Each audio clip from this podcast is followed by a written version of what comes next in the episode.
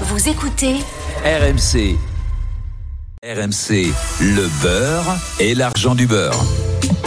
Avec Perico Légas. Bonjour Perico. Bonjour Mathieu. Un vrai plaisir de vous retrouver désormais tous les samedis, tous les dimanches pour bien manger à pas cher. C'est l'engagement de la matinale week-end. Comment ça va ce matin Eh ben, ça va très bien. On va parler des routiers, qui est un phénomène historique dans la restauration française. Et on se réjouit de savoir qu'il y en a encore. Voilà. Et le beurre et l'argent du beurre va cette, année- cette fois-ci se pe- se pencher sur ce dossier. 600 établissements, un resto routier avec cette marque euh, déposée. On en parle pourquoi? Parce que c'est le dernier samedi des retours. hein. Voilà. C'est Orange sur la route des retours. Alors Orange, pour ceux qui seront coincés dans les bouchons, le conseil de Perico ce matin, c'est arrêtez-vous dans un routier. Oui, voilà. Ar- Arrêtez-vous de toutes les façons, si possible dans un routier en fonction de vos moyens. Il y en avait 4500 dans les années 50, il en reste un peu moins de 1600. Ça n'est plus tout à fait ce que c'était, puisque les morts sont changés, il y a les autoroutes, les, les chauffeurs, qui sont des gens toujours formidables, sont moins nombreux, ils ont moins de temps, peut-être moins de budget. Il y a une restriction évidemment sur la consommation d'alcool. Moi j'ai connu l'époque avec euh, Gérard taillé dans une armoire, Oui. Euh, le tatouage Maman je t'aime sur l'épaule, Ah oui. Euh, hors d'œuvre terrine euh, de d'aube de bœuf, euh, fromage euh, dessert et Café, café, pousse café, pousse voilà. café, Tout ça ouais. est révolu aujourd'hui, bien entendu. euh, restriction totale sur le sur l'alcool. Ce sont des professionnels très, très Mais on a encore des menus abordables. Mais il reste encore cette, j'allais dire, cette génération du routier.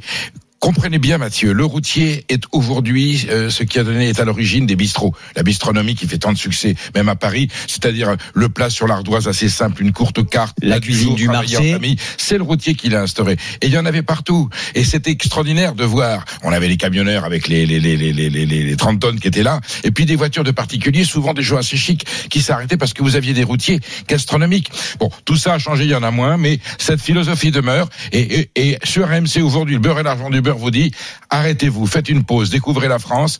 Et pour pas cher, on peut aujourd'hui se régaler avec bonheur dans un relais routier. à Confondre pas Alors c'est justement la grande question parce que l'argent du beurre on a bien compris le resto routier vous avez le menu complet à pas cher.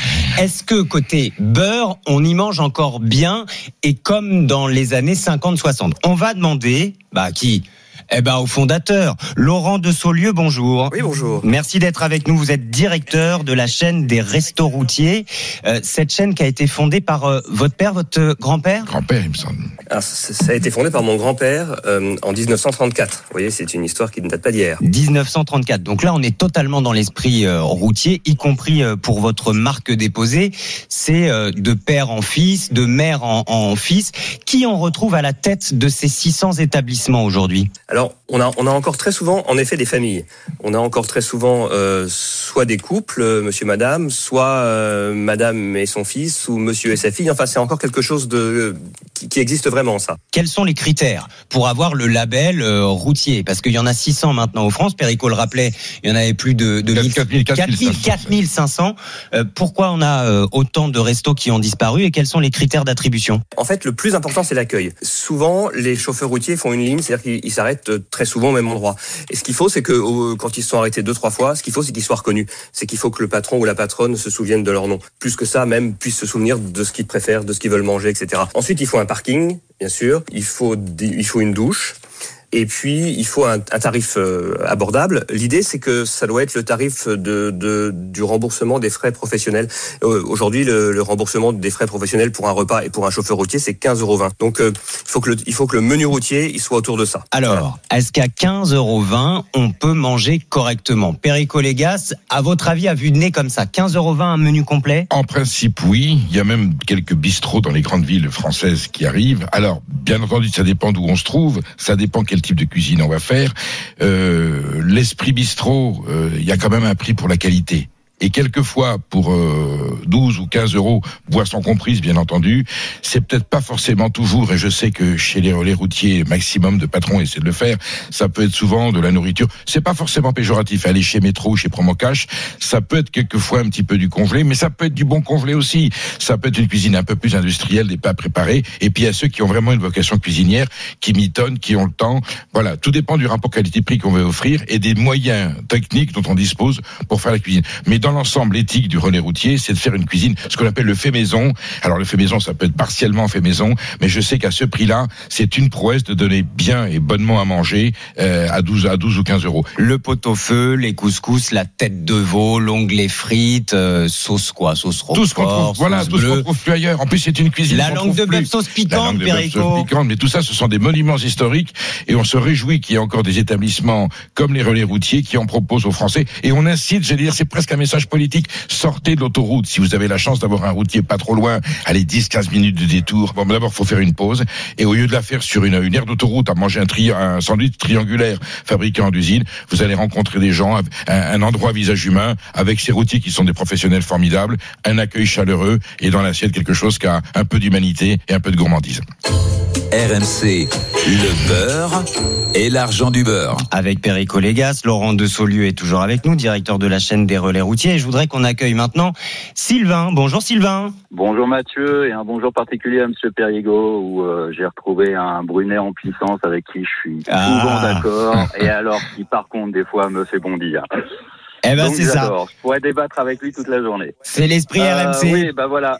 Bah, euh, profitons-en, Perico. Estelle Midi, midi 15h du lundi au vendredi, Voilà. on vous retrouve régulièrement.